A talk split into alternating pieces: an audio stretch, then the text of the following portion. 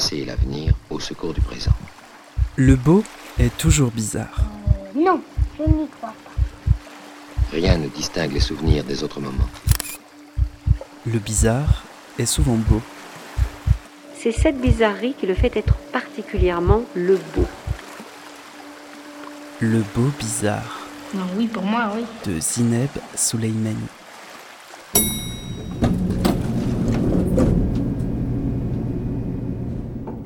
À toutes, bonjour à tous. Bienvenue dans Le Beau Bizarre, un espace sonore libre et hybride. Un espace qui aime toujours retrouver Bruxelles et son Kunsten Festival des Arts. سما بهتا وحبيبي كتنسى الحيط بيناتنا تنساني انا امنيتي هاني عرى الحجر الحيط ضعيف اه برح كبر شروك بعدتي عليا كان خاصني نكون بوحدي من بعد من بعد من بعد نساني حتى تفكر فيا Le Kunsten Festival des Arts est l'un des rares festivals en Belgique, si ce n'est le seul, à être porté par les deux communautés officielles du pays, la communauté flamande et la communauté wallonne francophone. La question de la langue traverse ce festival qui communique en permanence dans ces deux langues officielles, en plus de l'anglais qui lui confère une dimension internationale confirmée. Une question de langue qui traverse naturellement les projets artistiques qui s'expérimentent à chaque édition et qui s'abritent dans les différentes institutions culturelles bruxelloises, partenaires du festival. Mais Bruxelles est une ville où 180 nationalités cohabitent et 108 langues sont quotidiennement parlées. Comment alors questionner l'invisibilisation de tous ces savoirs? Peut-on marginaliser notre manière de penser pour pouvoir rencontrer d'autres manières de penser? La langue définit-elle une manière de penser? La langue définit-elle l'identité d'une personne? Quelle identité et quelle pensée adviennent lorsque la personne est traversée quotidiennement par plusieurs langues? Qu'est-ce que l'on transmet lorsque l'on transmet une langue? Qu'est-ce que l'on transmet lorsque l'on transmet pas une langue? Comment aussi une langue secrète, inventée, peut-elle devenir un espace sécurisé pour communiquer au sein d'une communauté menacée? Une langue, sa langue, est forcément maternelle. Apprendre une nouvelle langue peut-il passer par des méthodes moins académiques, moins officielles, plus ludiques? Qui a l'autorité pour transmettre une langue Qui pour reconnaître des savoirs transmis mais non reconnus Et quels affects une telle transmission peut-elle mobiliser Ce sont là des questions qui traversent plusieurs projets présents dans cette 28e édition du Kunsten Festival des Arts, à travers notamment le programme Free School, pensé par les deux directeurs artistiques du festival, Driss Duibi et Daniel Blanca-Goubet, qui ont associé à la conception de cette édition l'artiste et activiste cubaine Tania Bruguera. Daniel Blanca-Goubet et Tania Bruguera sont mes invités dans ce 44e épisode du Beau Bizarre.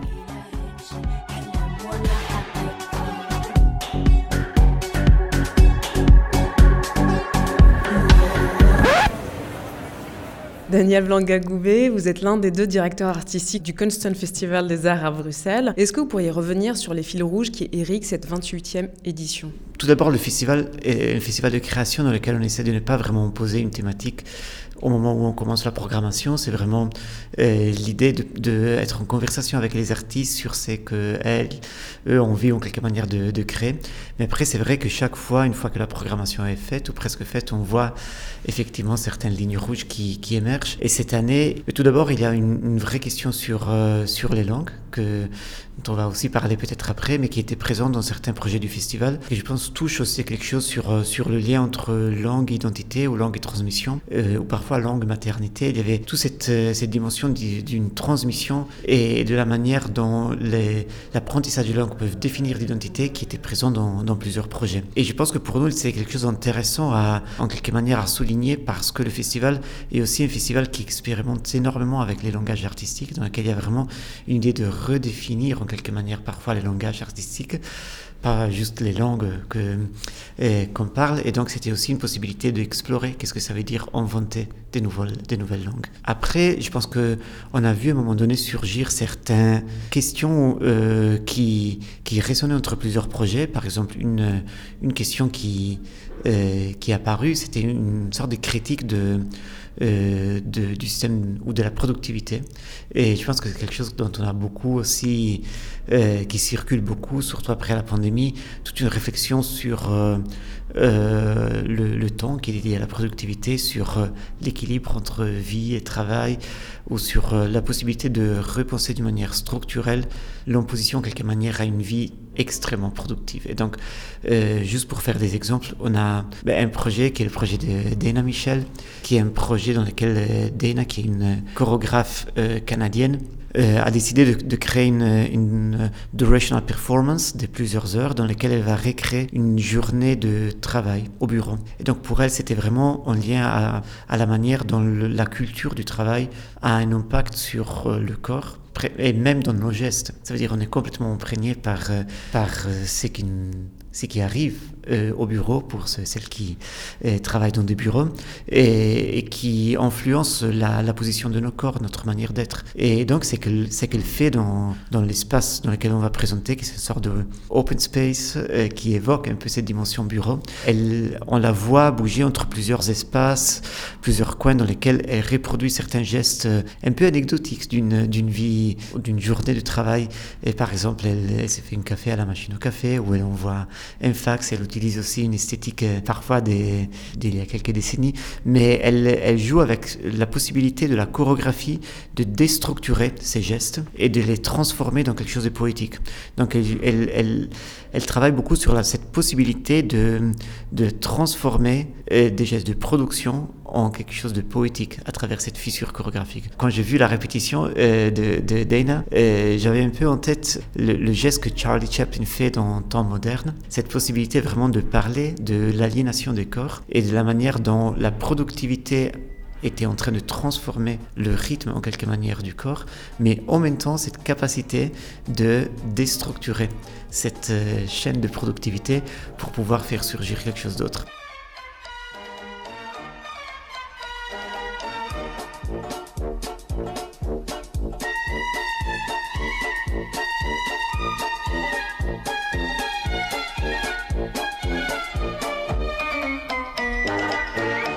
Juste un dernier projet que je voulais nommer par rapport à ça, c'est le projet de Midori Kurata, qui est une artiste japonaise qu'on a accueillie sur le premier week-end du festival. C'est la toute première fois qu'elle sortait du Japon et c'est un projet qui a été accueilli d'une manière euh, incroyable et qui va aussi jouer euh, à Paris au Festival d'automne. Donc, si quelqu'un aura la possibilité de le voir, je euh, recommande. C'était vraiment un de mes coups de cœur. Midori, elle est une jeune chorégraphe et metteuse en scène qui habite à Kyoto. Et il y a quelques années, elle était assez frappée par une conversation qu'elle avait eue avec un courtier d'assurance qui essayait de la convaincre de l'importance d'acheter une assurance de vie pour son mari, car ça aurait été dommage de ne pas l'avoir au cas où, euh, à la mort de son mari, car à ce moment-là, cette euh, mort serait pas productive en quelque manière. Et donc, toute la pièce est construite sur cette euh, pression, en quelque manière, d'une société dans laquelle chaque instant de la vie, y compris euh, la mort doit devenir en quelque manière productive. Et, tout, le, tout est construit autour de ce dialogue, cette, euh, ce, speech en quelque manière du courtier d'assurance qui essaye de, de, les avantages de pouvoir euh, recevoir 5 millions de yens en cash à la mort de, de quelqu'un. Et pour Midori Kurata, c'était aussi une référence à, à la crise financière au début des années 2000 au Japon, dans il y avait pas mal de gens qui achetaient des assurances de vie pour se suicider, pour pouvoir laisser quelque chose à la famille et de pouvoir être encore considéré comme euh, the breadwinner. Donc quelqu'un qui avait quand même, euh, même dans cet acte, euh, assurer en quelque manière que la famille puisse euh, vivre. Et là aussi, il y a quelque chose d'extrêmement puissant dans le fait de raconter cette histoire avec d'une manière extrêmement, euh, parfois aussi symbolique et pointue, mais d'arriver à toucher euh, quelque chose qui évoque vraiment une, euh, quelque chose qui est au cœur de la société japonaise et, et pas que japonaise en quelque manière, aussi dans pas mal de sociétés occidentales. Alors dans le cadre de la programmation, vous avez imaginé depuis plusieurs éditions le principe de la Free School comme un espace alternatif où de nouveaux modèles de transmission peuvent être inventés. Comment est venue la nécessité d'inscrire la Free School dans la programmation du festival et comment elle se réinvente chaque édition? Mais la Free School est un peu pour moi de, de, l'ADN du festival. C'est-à-dire l'ADN du festival, c'est soutenir la création artistique et donc rester toujours attentif aussi aux formes de production qui émergent de la part des artistes. Je pense que nous, au festival, on a vraiment une chance de, pouvoir accompagner des projets avec des formats qui ne sont pas déterminés par une forme d'expérience ou par un lieu préétabli. On n'a pas, une salle pour laquelle on doit programmer. On n'est pas un centre d'art, on n'est pas un théâtre, on n'a pas de lieu sauf les bureaux dans lesquels on est maintenant. Mais donc ça, c'est parfois une difficulté, mais c'est aussi le grand luxe de pouvoir euh, toujours partir des projets artistiques pour pouvoir après se demander mais quelle est la forme dans laquelle ce projet doit être présenté? Et de plus en plus aussi, on voit le festival dans sa possibilité d'être complémentaire à ce qui peut être fait déjà par euh, d'autres institutions aussi à Bruxelles pendant l'année, par les théâtres, par les centres d'art. Et, euh, et c'est pas une volonté de, de singularité du festival, mais c'est plutôt que je pense que que nous, comme chaque constitution aussi, on essaie de se mettre au service de la création artistique et de voir en quelle manière on peut être complémentaire à ce qui existe déjà pour pouvoir enrichir euh, les possibilités que les artistes ont de pouvoir expérimenter avec des formats qui ne sont pas encore là, qui n'existent pas encore. Et, ça, c'est quelque chose sur lequel on essaie de faire beaucoup, enfin, très attention. Et donc, souvent, on expérimente avec des formats un peu hors cadre ou pas complètement domestiqués, je dirais. Euh, par exemple, des, spectacles qui durent toute la nuit, comme cette année avec Miriam van Imsot et, et Luca van Haasbroek, ou avec Lenio Caclea. Là, c'était un spectacle en deux volets, dans une salle de théâtre, mais aussi dans un parc à 7 heures du matin. Donc, on essaye vraiment, à partir du projet et de la recherche artistique, de trouver les meilleures conditions pour pouvoir présenter ces projets. Et donc, en 2019, quand on a commencé en 2018, quand on a commencé à la direction, on était souvent en contact avec des artistes qui considéraient la transmission d'une pratique artistique ou la transmission de savoir comme quelque chose qui n'était plus considérable comme simplement des workshops ou des pratiques de transmission aux marges de la pratique artistique, mais qui considérait ça comme des pratiques artistiques.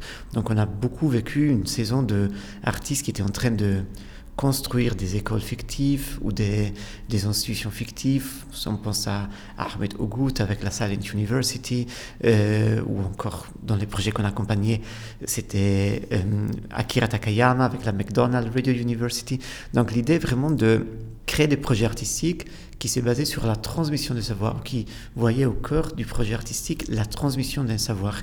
Et souvent, et ça c'était aussi toujours très présent, c'était la possibilité de pouvoir euh, voir les projets artistiques comme un, comme un endroit où remettre en question les hiérarchies des savoirs aujourd'hui. Et donc, se poser une question sur qui a la possibilité de transmettre un savoir dans, dans une ville comme Bruxelles, mais on pourrait aussi euh, parler en général aussi euh, assez similaire dans d'autres villes en Europe, mais qui a la possibilité de transmettre un savoir, qui est reconnu comme détenteur, détenteuse d'un savoir. On sait très bien que l'idée de savoir est liée aussi à l'idée de pouvoir. Et, donc, euh, et on sait que dans une ville comme, comme Bruxelles, il y a plein de savoirs qui ne sont pas reconnus ou qui sont visibilisés. Et donc, souvent, de la part de ces projets artistiques, c'est un peu la volonté de remettre en question la manière dont le savoir académique a standardisé l'idée de savoir, et surtout dans la modernité occidentale, avec quelque chose qui devait être euh, mesurable, quantifiable, et qui se transmet d'une manière verbale, et qui doit passer par une sorte de standardisation de savoir. Et donc c'était là la volonté de pouvoir euh, revendiquer que la transmission du savoir passe par d'autres formes, parfois beaucoup plus affectives, parfois par des formes qui ne peuvent pas être verbalisées, parfois à travers des contenus qui ne sont pas reconnus comme faisant partie du canon, en quelque manière, du savoir euh, occidental. Et on a essayé, en quelque manière, de soutenir les artistes dans cette démarche. Et c'est là qu'on a créé ce projet Free School. Donc c'était vraiment une volée du festival qui regrouper ces projets. Et, et l'idée de les regrouper, c'était vraiment pour pouvoir leur donner une visibilité centrale. Parce que trop souvent, dans les institutions, ces pratiques de transmission sont un peu aux marges de la programmation artistique. Euh, un peu dans les dernières pages de la brochure, euh, on trouve aussi les activités extra. Et c'était au contraire l'idée de lui donner une, centralité, et donc de se dire, OK, non, mais on va pouvoir le regrouper, créer aussi une école fictive, Free School. Imaginez ça au centre du festival, donc lui donner en quelque manière la, presque la plus grande visibilité, même si c'est un projet qui a c'est assez particulier dans le cadre du festival. Donc ce titre, ce nom Free School émerge effectivement de ça, cette idée de free comme quelque chose de, de libre, ça veut dire de pouvoir revendiquer la liberté qu'on a, ça c'est vraiment un luxe qu'on a dans les institutions artistiques, de pouvoir expérimenter avec les formats d'une manière beaucoup plus facile que par exemple dans les contextes académiques dans lesquels un changement, en quelque manière, des formes de transmission demande beaucoup plus de temps. Donc ça, c'était l'idée vraiment de cette, euh, cette liberté, mais aussi cette free school parce que toutes les activités de la free school sont toujours gratuites euh, pour les participants et participants. Donc au début, on a vraiment, vraiment créé ce projet d'une manière assez intuitive et après, à partir de la deuxième édition, on s'est concentré, on a compris que euh, c'était aussi un espace dans lequel on pouvait travailler chaque année autour d'une thématique ou d'une discipline. Comme je disais avant, le, festival n'est pas thématique, mais là, sur la Free School, on a compris que travailler autour d'une thématique plus précise, chaque édition permettait aussi de rentrer en contact avec plein d'associations qui n'étaient pas forcément intéressées aux arts de la scène, mais qui étaient hyper intéressées par euh, une discipline spécifique qu'on était en train de traiter. Par exemple, l'année passée, on a travaillé autour de la musique. Et donc la musique comme forme de transmission de savoir. Et donc on était en contact avec plein d'associations ici à Bruxelles qui regroupent des gens autour de la musique, donc c'est assez large, et qui étaient impliqués dans le projet Free School même si euh, ne connaissait pas le festival, ce qui est tout à fait légitime. Euh, et cette année, on a décidé de travailler autour de, l'apprentissage de langue. Comme je disais, c'est quelque chose que souvent émerge un peu dans certains éléments qu'on voit déjà dans le programme, et c'est ça qui suggère en quelque manière l'idée d'une free school. Et cette idée d'une free school autour de l'apprentissage de langue était pour nous assez intéressant dans le contexte bruxellois, car euh, mais à la fois, comme vous le savez, la Belgique a un rapport assez intéressant avec les langues. Il y a deux langues qui déterminent, qui ont quand même un impact identitaire très fort sur, euh, sur les institutions du pays, c'est-à-dire toutes les institutions artistiques, culturelles doivent se définir en quelque manière ou doivent s'affilier soit au, euh, au, réseau francophone ou flamand. Le ce Festival des Arts est une des rares exceptions d'un festival qui a été créé par les deux communautés. Et donc il y a toujours cette dichotomie ou ce passage entre plusieurs langues. Mais Bruxelles est aussi une ville dans laquelle on estime qu'il y a 180 nationalités, 108 langues qui sont couramment parlées, dans laquelle il y a une stratification aussi intéressante. Je pense aussi que cette absence d'une langue nationale a aussi permis en quelque manière une multiplication de, des langues beaucoup plus, euh, d'une manière beaucoup plus libre que dans d'autres contextes dans lesquels le rapport entre langue et identité nationale est beaucoup plus étroit. Et donc là, euh, Bruxelles a effectivement cette euh, stratification d'immigration. On pense à, euh, la responsabilité coloniale du centre, Centrafrique, mais aussi tous les accords avec les travailleurs, travailleuses, surtout de, de la diaspora maghreb descendante qui sont à, à, Bruxelles. Beaucoup de personnes qui ont migré en Belgique pour venir travailler dans les mines à partir d'Italie, Espagne, Portugal. Il y a toute la partie aussi maintenant des institutions européennes. Il y a toute une communauté de l'Europe de l'Est, donc c'est assez stratifié. Et c'est là qu'avec ce projet qui s'appelle The School of Integration cette année, on a décidé d'ouvrir une école de langue, des, langues euh, dans lesquelles pouvoir euh, chaque jour avoir des cours de langue non hégémoniques à Bruxelles. Donc le travail qui a été fait, qu'on a fait avec euh, Tania Burguera, l'artiste cubaine qui est au cœur du, du projet, et qui a créé ce concept de School of Integration, c'était vraiment identifier les langues et pouvoir euh, vraiment réfléchir à, euh, avec elle aux différentes politiques des langues qui existent à Bruxelles. Donc au cœur de, School of Integration, c'est vraiment ce terme, intégration, très, très, très chargé politiquement. Et donc souvent l'idée que l'apprentissage des langues est un des paramètres euh, qui est utilisé pour pouvoir juger l'intégration de quelqu'un dans le contexte euh, local. Aussi ici en Belgique, l'apprentissage du français et du néerlandais. Et donc l'idée de, de, Tania était de pouvoir multiplier les langues qui sont en, quelque manière enseignées dans cette euh, School of Integration. Donc là, cette année, on a euh, des cours d'arabe, de, Reja, des cours de mandarin chinois, des cours de lingala, d'ukrainien, de portugais. Et donc c'était vraiment euh, suggérer l'idée que pour pouvoir s'intégrer, il faut venir prendre ces cours de langue. Et l'idée, c'était vraiment de modifier en quelque manière ce concept d'intégration et de les voir pas uniquement comme l'idée de inscription verticale dans la culture hégémonique, mais plutôt comme euh, parcours horizontal de rencontre de l'autre. Et donc de se dire que tout public est bien invité au festival à apprendre euh, l'arabe ou apprendre le lingala ou apprendre l'ukrainien. Et ces cours sont des cours artistiques, c'est-à-dire sont des cours dans lesquels on a beaucoup travaillé pour transmettre chaque fois euh, une langue et aussi en quelque manière une pratique artistique qui, qui, vient avec. Chaque cours est différent. Par exemple, le cours de Lingala, c'est un cours de rumba congolaise et qui, à travers l'apprentissage, de l'histoire de la rumba et de la musique même euh, dans des notions du, de lingala. Et l'idée, ce n'est pas de devenir euh, fluent euh, dans ces langues parce que chaque, chaque langue est quand même, euh, chaque cours en quelque manière s'étale sur trois séances, mais c'est quand même de pouvoir vraiment rentrer dans la spécificité d'une langue et pouvoir repenser parfois des concepts politiques à travers une autre langue. Euh, juste pour donner un autre exemple, pour le cours d'arabe, on travaille avec euh, un artiste qui s'appelle Salim Jaferi, qui a fait tout un projet qui s'appelle Colonisation, dans lequel il fait une recherche sur la manière dont colonisation est dit en arabe et l'absence en quelque manière d'un terme et sa multiplication entre plusieurs termes qui permettent en quelque manière de revoir différemment le concept politique.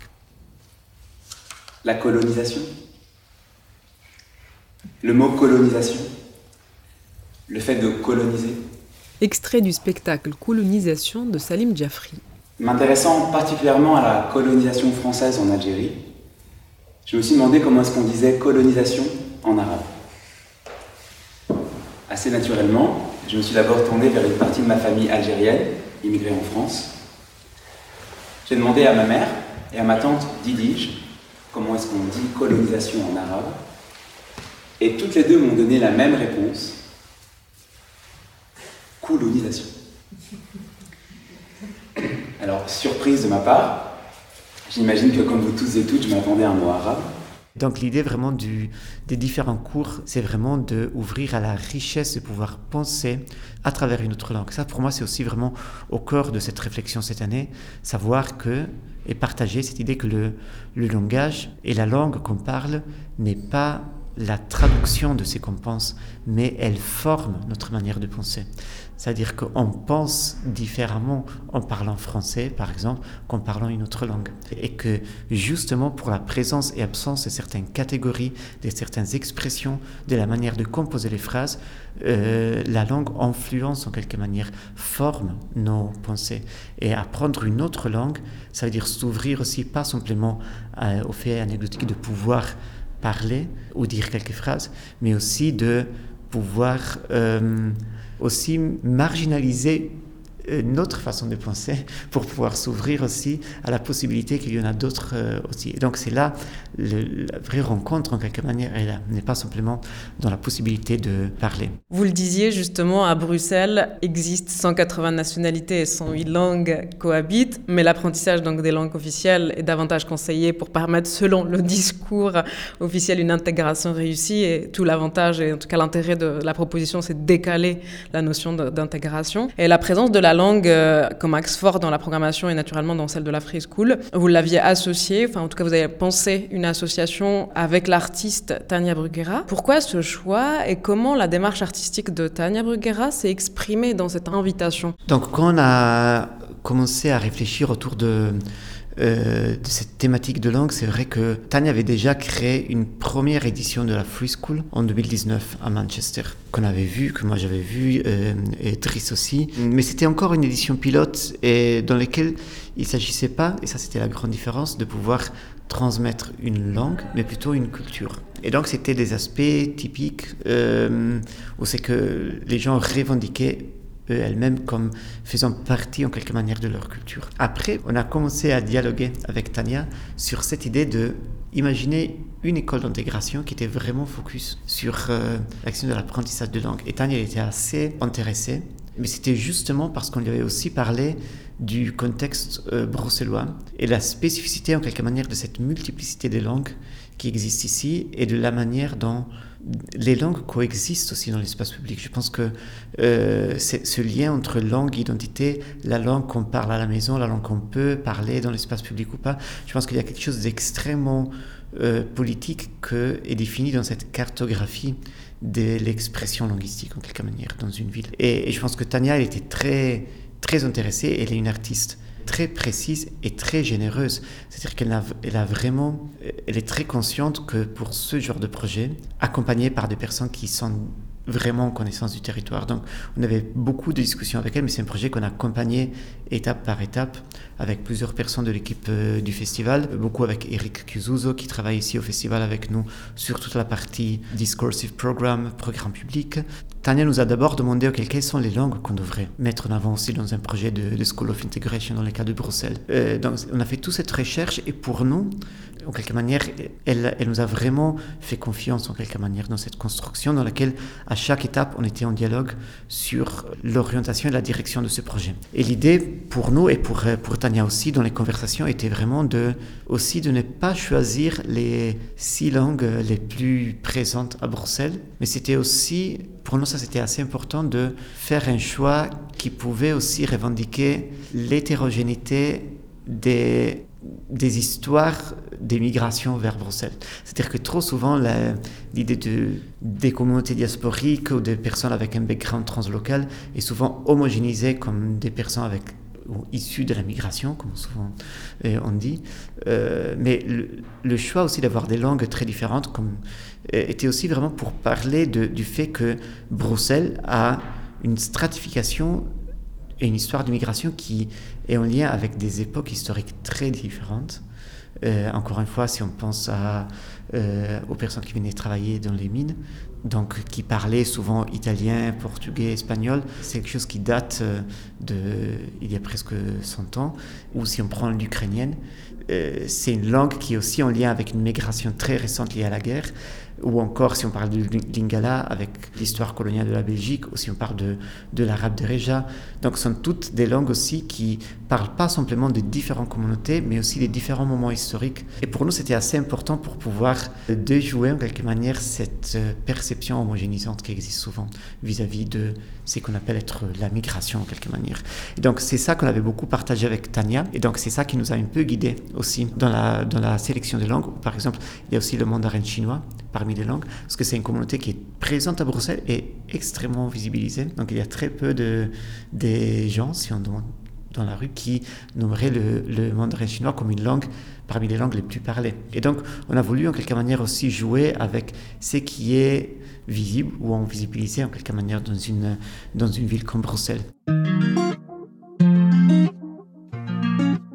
Suite à l'invitation du Kunsten Festival de travailler à transmettre le Polari dans le cadre des cours de la School of Integration, l'artiste Gérald Curdian. Euh, je me suis dit qu'il était intéressant de profiter du, de l'histoire du Polari, c'est-à-dire que le Polari, en fait, ça existait jusque dans les années 60, à peu près jusqu'à la décriminalisation de l'homosexualité en Angleterre. Et après, il y a eu un shift de génération, il y a eu des, des perspectives différentes entre les générations plus plus ancienne, on va dire gay, plutôt gay lesbienne, mais surtout gay. Il y a, eu une division entre les jeunes générations qui euh, se sont un peu désengagées des luttes des anciennes générations et du coup la langue a périclité parce que les jeunes ne l'utilisaient pas. Du coup ça m'intéressait de reprendre le fil de cette histoire, donc de, se demander à quoi sert cette langue. Le Polari étant ce crypto-langage qui permettait aux personnes homosexuelles, mais aussi aux prostituées, aux marins, euh, aux gens de cirque, aux gens de spectacle, etc., de communiquer en secret ou en tout cas en parallèle des échanges que Yale pouvait avoir avec le monde un peu normatif,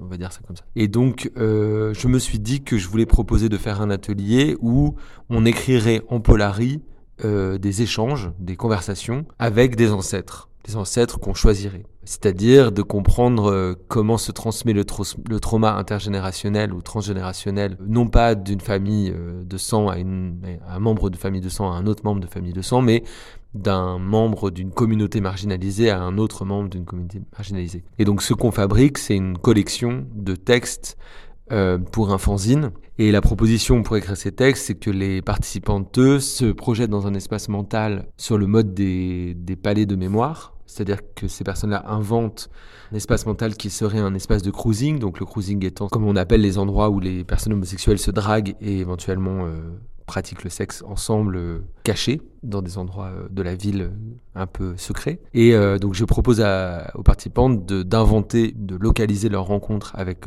cet ancêtre parlant le Polari dans un espace imaginaire de cruising. Et donc ça donnera lieu à une publication, en vrai à deux publications, une publication d'un fanzine secret qui restera secret puisque le Polaris c'est une langue secrète, donc on respecte ce, truc-là avec tous les textes écrits par les participantes en polari avec leurs ancêtres, et une autre publication euh, éditée, choisie. Le groupe, les personnes du groupe choisiront qu'est-ce qu'elles veulent euh, euh, laisser à la vue du monde normatif. Et donc, euh, qu'est-ce qu'on pourra publier de manière complètement grand public euh, dans un deuxième fanzine, euh, voilà. Et ça, ce sera donné le, probablement le 3 juin lors de la restitution de, de la School of Integration. Et parmi les langues, j'ai nommé en quelque manière les cinq langues, mais il y en a une sixième qui, qui est assez particulière, mais qui pour nous était assez intéressante dans la, dans la composition de la School of Integration. Et cette langue s'appelle le Polari, et c'est une langue secrète qui était parlée en Europe de l'Ouest dans des milieux, euh, aujourd'hui on pourrait dire queer, mais à l'époque c'était plutôt des personnes homosexuelles ou des personnes qui pratiquer des actes homosexuels de quelque manière. C'était une langue secrète qui était transmise de personne à personne pour pouvoir se parler sans être euh, compris de l'extérieur à une époque où l'homosexualité était interdite et punie.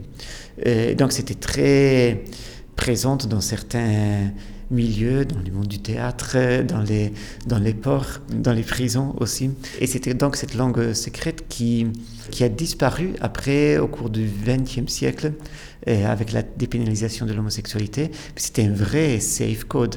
Euh, et il y a des traces de cette langue qui était parlée vraiment entre l'Angleterre, euh, Belgique, France, Italie. Et donc le nom euh, Polari vient de l'italien parlare, qui était en quelque manière euh, modifié. Et la raison pour laquelle on a voulu intégrer aussi cette langue dans la School of Integration, c'était pour marquer ce côté de la puissance des langues comme forme de communication contre-hégémonique. C'est-à-dire savoir que, que la langue n'est pas justement uniquement la langue dominante ou la langue qui représente en quelque manière la culture hégémonique, mais que dans une ville comme Bruxelles, il y a plein de langues qui constituent aussi des safe codes.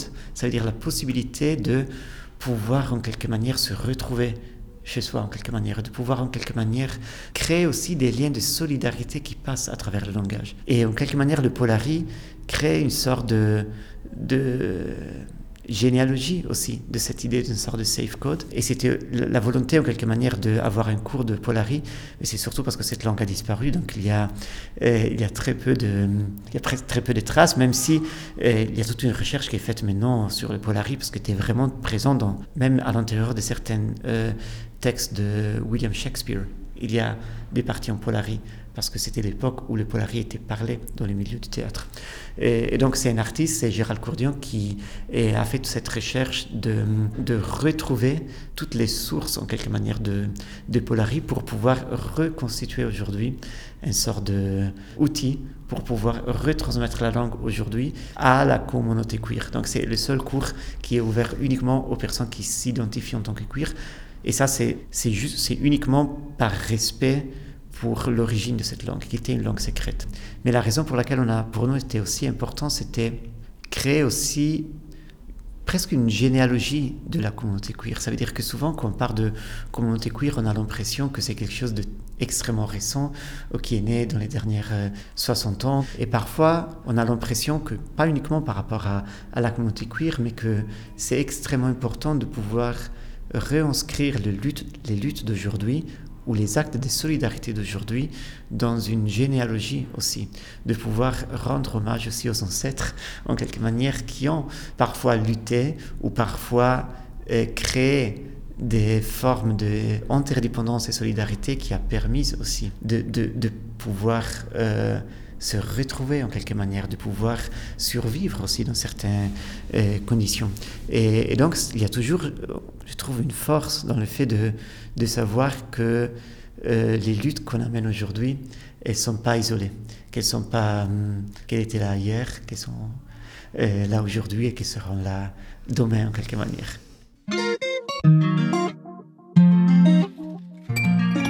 Tania Joguera, merci d'avoir accepté mon invitation dans le Beau Bizarre. Vous êtes une artiste et activiste cubaine. Vous faites un travail engagé qui explore les thèmes de la censure, de la liberté d'expression ou des droits de l'homme. Vous utilisez l'installation, l'art vidéo, mais aussi la performance, où vous cherchez souvent à faire réagir ou à faire réfléchir le public pour pousser à remettre en question les normes établies. Pour votre activisme, vous avez fait l'objet de plusieurs actes de censure par l'État cubain qui vous ont poussé récemment à l'exil, un choix personnel qui a une raison précise, je crois. Vous pouvez nous l'expliquer? Oui, merci pour l'invitation. La raison précise, c'était que le régime cubain, il avait plein des artistes, des collègues à, nous qui étaient en prison. Alors, euh, comme ils avaient beaucoup de besoins que je parte de Cuba, ils m'ont offert quatre fois de partir. Même la dernière fois, euh, ils m'ont dit si tu n'as pas d'argent pour acheter le billet, on te met dans l'avion. C'est pas problème. Et moi, je disais toujours non, non, non, parce que je croyais que c'était important d'être là. Et, mais en même temps, ils ont mis euh, en prison plein de gens euh, qui étaient nos collègues, nos activistes de, notre groupe. Alors, j'ai décidé de faire un petit échange, on dirait, que j'ai proposé, c'était je pars si vous libérez les gens qui sont en prison, parce qu'il y avait même des enfants, des gens de moins de 18 ans en prison. Et ça, je croyais que c'était horrible. Et bon, ils ont, ça, ça a. Mais je suis appris qu'on ne fait jamais un pacte avec le diable. C'est pour ça que je le dis. Ils m'ont dit que oui, mais après, ils ont envoyé des artistes qui sont libérés avec un message pour moi de dire que ne pense pas à retourner. Parce qu'on ne va pas te laisser retourner. Si tu retournes, on te met en prison 20 ans. Alors, c'était un peu clair. Récemment, justement, nous avons vu votre euh, travail à la documentaire de Cassel où vous avez justement rendu hommage dans votre installation aux nombreux artistes cubains qui vivent la censure et qui ne sont pas reconnus pour leur art à Cuba. Mais aujourd'hui, nous sommes à Bruxelles. Vous avez été invité par le Constant Festival des Arts à imaginer une free school autour de l'apprentissage des langues non officielles. Quelle est l'idée de ce projet et comment vous l'avez composé avec la direction artistique du festival? Oui, moi je suis hyper d'être invitée au Kunst Festival des Arts et pour ce projet-là parce que c'est un projet que j'ai commencé en 2005. C'est une idée de 2005 et qu'après j'ai fait euh, à Manchester à, Theatre Festival. Mais cette version-là, c'est hyper euh, près de, mon cœur parce que c'est sur la langue. Et moi-même, j'ai dû d'apprendre des autres langues. Maintenant, je parle un peu français, pas très bon, mais on s'exprime. Et pour survivre. Mais en même temps, euh, j'ai vu comment dans la société qui accueille les immigrants, les immigrants ont le devoir d'apprendre une langue et une culture, c'est pas à eux, mais quel est l'effort qui font les gens qui reçoivent les immigrants? Est-ce qu'ils sont ouverts à comprendre qui va être leur voisin? Pourquoi ils ont cette culture? Alors, dans ce cas-là, on s'est focalisé dans euh, la langue. Et la langue, ça veut dire, on a choisi pour chaque euh, des six langues qu'on a le workshop, euh, des paroles qui ne sont pas tradu traduisables, et des paroles qui disent des concepts qui sont créés par la colonisation ou euh, par des situations qui sont expressément de cet endroit-là et qu'on ne peut pas ramener dans un nouveau endroit. Et je crois que ça a été hyper intéressant. J'ai vu tous les, euh, les, classes. Euh, déjà, je viens de, de, voir celle de Polari il y a deux minutes. Et ils sont incroyables. Chaque, euh, chaque saison a été incroyable, différent.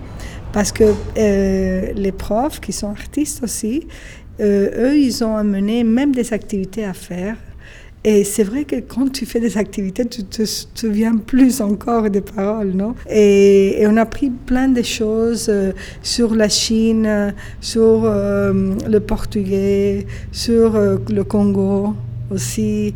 Et, et aujourd'hui, le Polari, c'était incroyable parce que c'est une langue, été dit que c'était une langue en extinction parce que c'est une langue que se parlait pour la communauté LGTBQ+, euh, dans les années, dans les siècles 6e siècle à 19e siècle. Et maintenant, il y a quelques efforts de, retrouver cette langue euh, un peu une langue invisible, un peu euh, privée pour la communauté. Justement, dans ce programme d'apprentissage, il n'est pas question d'apprendre de manière classique euh, une langue, mais de passer par d'autres euh, manière de transmettre une langue et ce ne sont pas des professeurs mais des artistes ou des personnes différentes qui viennent transmettre quelque chose de cette langue-là. Est-ce que vous pouvez nous expliquer ces, ces, ces, méthodes un peu alternatives de cette transmission? Oui, bah, ça vient, ça vient d'une chose que je vois tout le temps, que c'est euh, comment on crée de la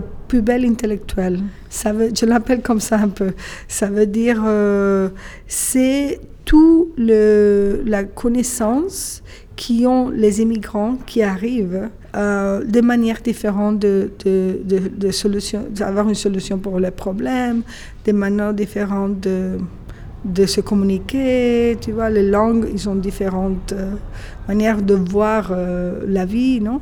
Et ça, on, on, le déchire, on le met dans la poubelle, parce qu'on voit les immigrants seulement avec les gens, comme des gens qui sont le, qui vont faire euh, le travail euh, brut, on dit, euh, tu vois, manuel, dans la factory, l'usine, tout ça, mais on, on, devrait faire un stop et parler avec eux.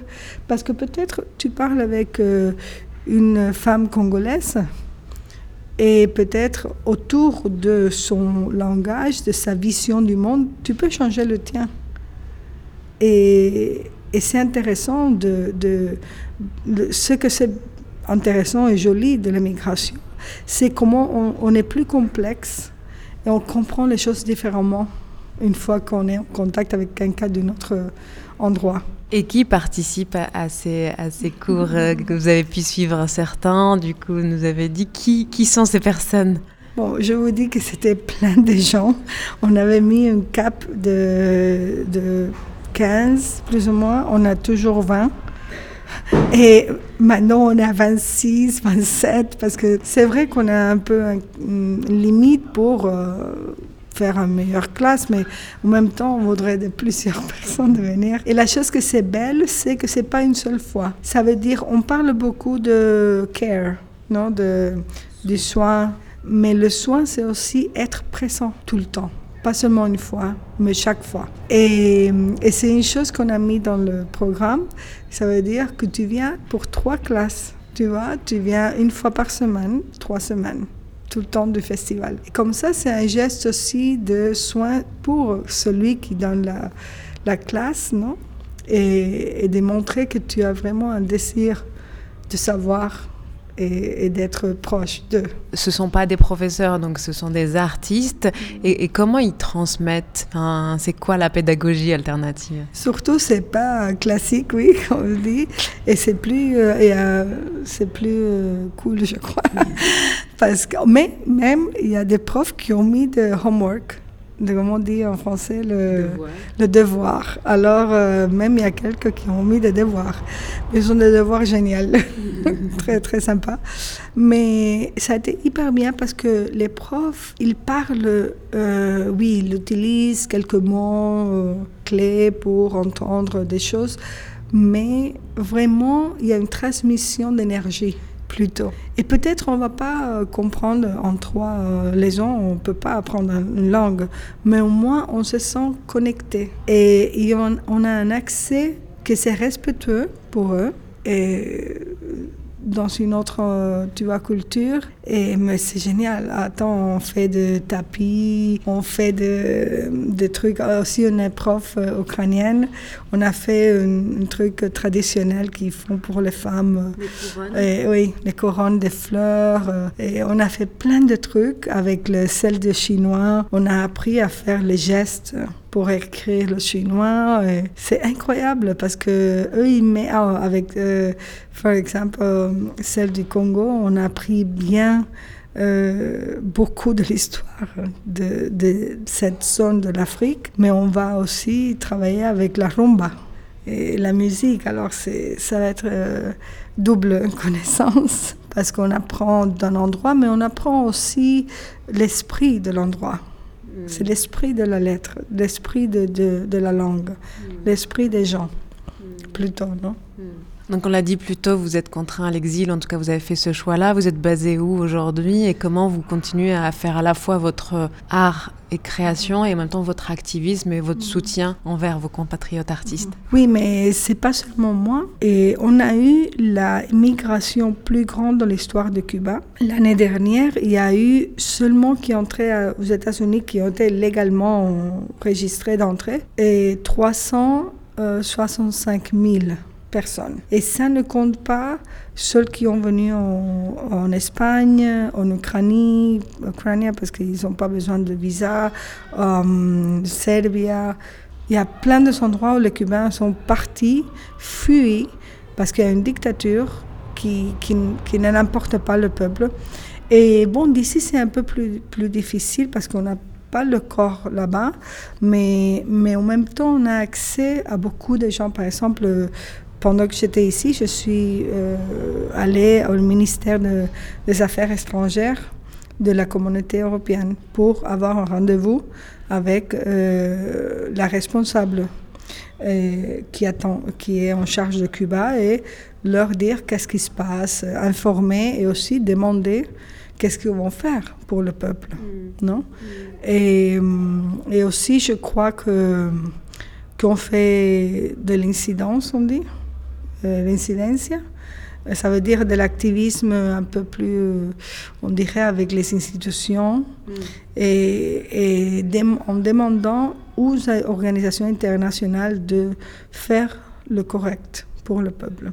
Et en même temps, on soutient les activistes qui sont encore à Cuba. On demande la libération de plus de 1000 euh, prisonniers politiques qu'il y a à Cuba. Encore, oui. Extrait du texte Note on Mother Tongue de Myrène Arsanios. My language has a baby whose language is without words. My language communicates affection to her baby by fluttering her lips, twisting her tongues, and babbling inchoate words, syllables her baby seems to understand. Her baby won't stop laughing. My language is hilarious. My language is searching for a language capable of expressing in words the magnitude of the love she feels towards her son. Soon he will demand words of her. This inevitable human expectation makes my language anxious. My language is an anxious language. Languages who become mothers typically pass down the language their mothers spoke to them, a so called mother tongue, but my language doesn't speak such a language. My language speaks many languages French, Italian, Arabic, Spanish, and English, none of which she can call home.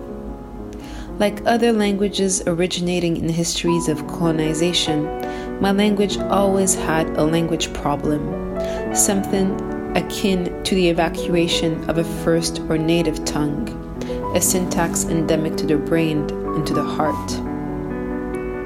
When she has time, my language barely has any time. My language wastes it Googling etymologies. Etymology analysis of a word to find its true origin. Etymos, true, real, actual. Native and nation share a common etymology from the Latin nativus, innate, produced by birth. But nations belonging to the nation state system aren't innate. They are the outcome of ongoing territorial wars, man made borders oblivious to pre existing ecosystem in which language and land evolve symbiotically. Ma langue a un bébé dont la langue ne comporte pas de mots. Ma langue communique son affection à son bébé en remuant les lèvres, tordant sa, ses langues et babillant des sons bruts, des syllabes que son bébé semble comprendre. Son bébé rit sans arrêt. Ma langue est hilarante. Ma langue cherche une langue capable d'exprimer en paroles toute l'ampleur de l'amour qu'elle ressent pour son fils, qui bientôt exigera d'elle des mots. Cette attente humaine inéluctable rend ma langue anxieuse. Ma langue est une langue anxieuse. Les langues qui deviennent mères transmettent généralement la langue que leur mère leur parlait, une langue dite maternelle. Mais ma langue ne parle pas une telle langue. Ma langue parle plusieurs langues, le français, l'italien, l'arabe, l'espagnol et l'anglais. Mais aucune ne lui est propre. Comme de nombreuses langues issues d'histoire de la colonisation, ma langue a toujours eu un problème de langue, quelque chose de l'ordre de l'évacuation d'une langue première ou natale, une syntaxe propre au cerveau et au cœur. Lorsqu'elle en a le temps, ma langue a très peu de temps. Ma langue le passe à googler des étymologies. Étymologie, l'analyse d'un mot pour trouver sa réelle origine. Étymos, vrai, réel. Natif et nation partagent une même origine étymologique. Tous deux sont dérivés du mot latin nativus, inné, produit par naissance. Mais les nations appartenant à un État-nation ne sont pas innées. Elles sont le résultat de guerres territoriales incessantes, de frontières établies par l'homme, faisant fi de tous les écosystèmes préexistants dans lesquels la langue et la terre évoluaient en symbiose.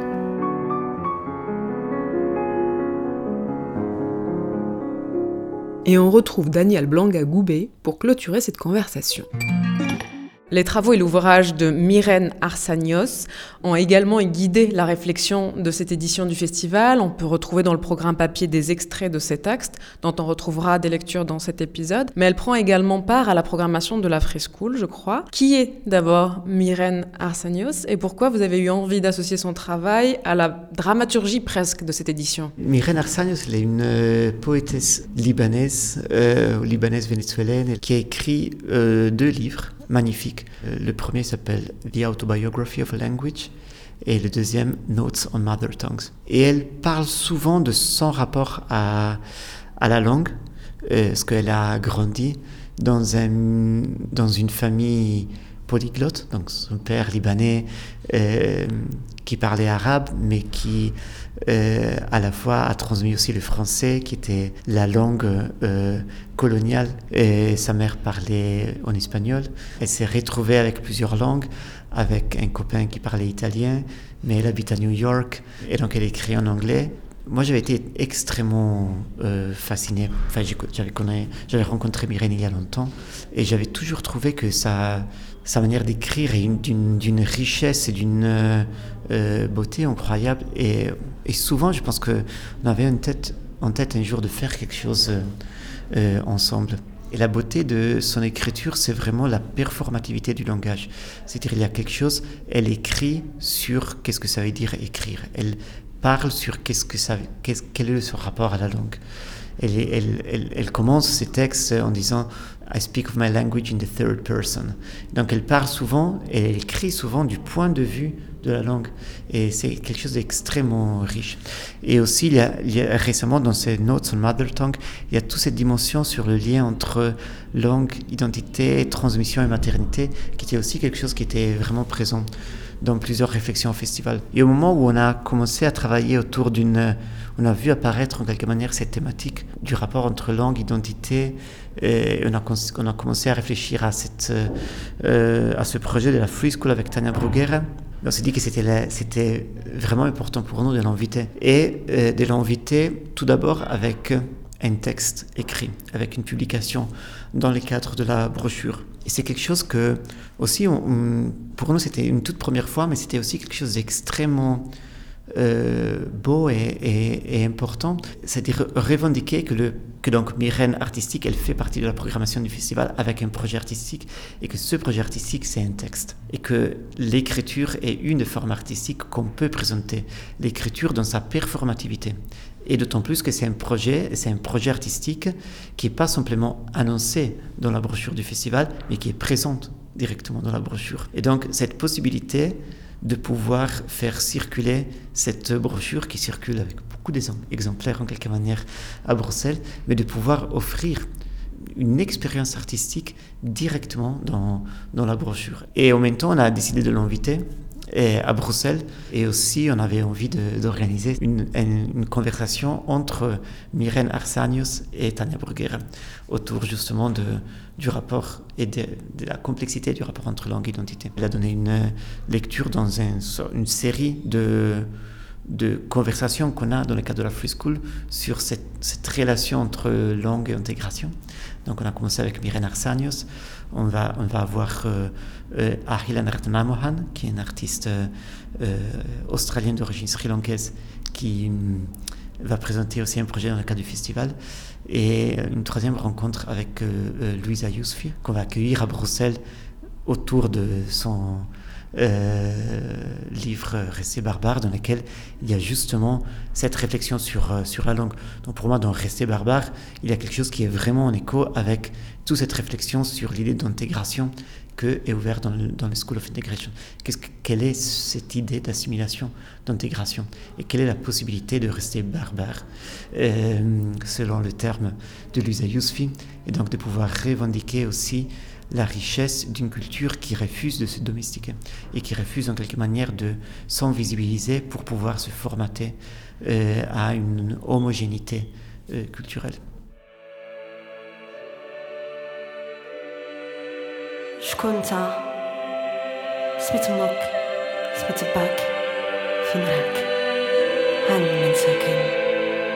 C'était Le Beau Bizarre, un podcast du studio indépendant Audio Sauti, disponible sur les plateformes d'écoute où vous pouvez laisser vos commentaires ou mettre quelques étoiles. Merci de votre écoute. أما في الحياة غادر التشاؤم